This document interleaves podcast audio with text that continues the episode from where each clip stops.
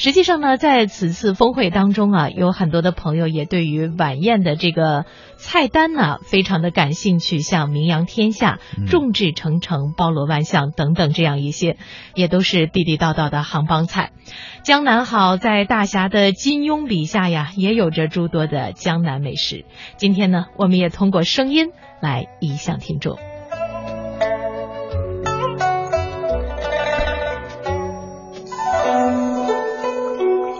金庸的武侠小说是雅化了的通俗故事，诗词歌赋、琴棋书画沉浸于其中，展现儒家、道家、佛家、墨家、兵家、法家的文化精髓，其中还蕴含着很多深刻的人生感怀。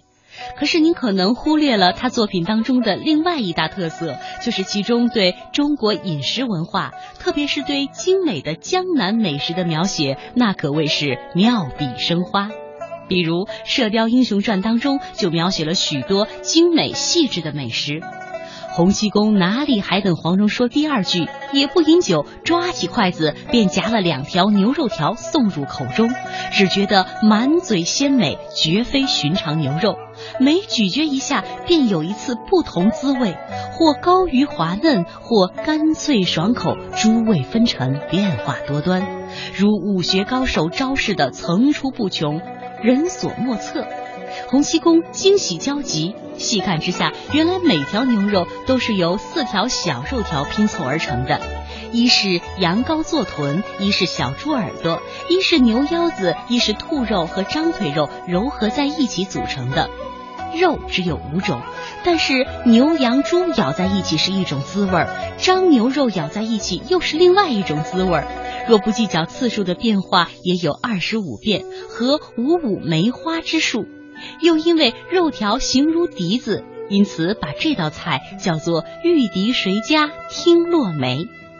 好球汤，这道汤是由莲叶、笋尖、樱桃组成，取莲叶之清、笋尖之鲜、樱桃之甜，而且樱桃核被挖了出来，另外镶嵌上了斑鸠肉。如花容颜，樱桃小口的樱桃代表美人，莲是花中君子，竹虚心也是君子。斑鸠来源于《诗经》当中的典故：“关关雎鸠，在河之洲，窈窕淑女，君子好逑。”因此，此汤美其名曰“好逑汤”。叫花鸡，将鸡杀死后去掉内脏，带毛涂上黄泥后，再用荷叶包好。把它置于火中微烤，待泥干鸡熟，剥去泥壳，鸡毛也随泥壳脱去，露出的鸡肉色泽枣红，油润光亮，浓香扑鼻，板酥肉嫩，营养丰富，风味独特。书中描写洪七公大喜，假手夺过，风卷残云般吃得干干净净，一面吃一面不住的赞美：妙极妙极，连我叫花祖宗也整治不出这般了不起的叫花鸡。八宝肥鸭，将肥壮鲜嫩的鸭宰杀洗净，劈开背脊，剪去鸭脚，入沸水焯后，捞出洗净，沥干，抹上酱油，将笋丁、肉丁、火腿丁、糯米饭等放入碗中，加绍酒、酱油、白糖等拌成馅儿，塞入鸭肚内，背朝上放入盛器，上笼蒸三四小时，至鸭肉酥烂时取出，反扣鱼盘。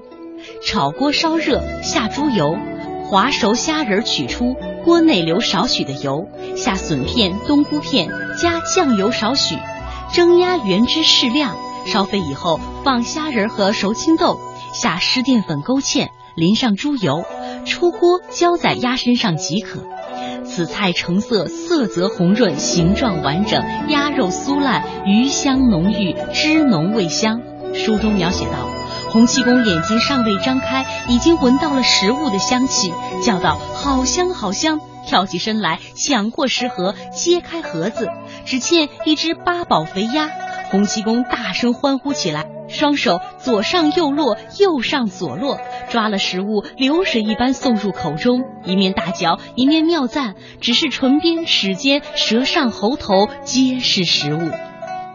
此外，《射雕英雄传》当中还提到了松江四丝鲈鱼、荷花瓣蒸鸡、仙灵叶羹、鸳鸯五蒸块、锅贴、烧麦、蒸饺、炒饭、汤饭、年糕、花卷、米粉、豆丝等，品种多，配料精，花样新，做工细，颜色鲜，造型美，真是无与伦比。一饮一食见功夫，这些美食充分折射了江南饮食文化的内涵：精美、和谐和典雅。令人从中体会到美的愉悦，使读者在书中赏析英雄人物的金戈铁马、豪气干云的同时，也能享受到人生的乐趣。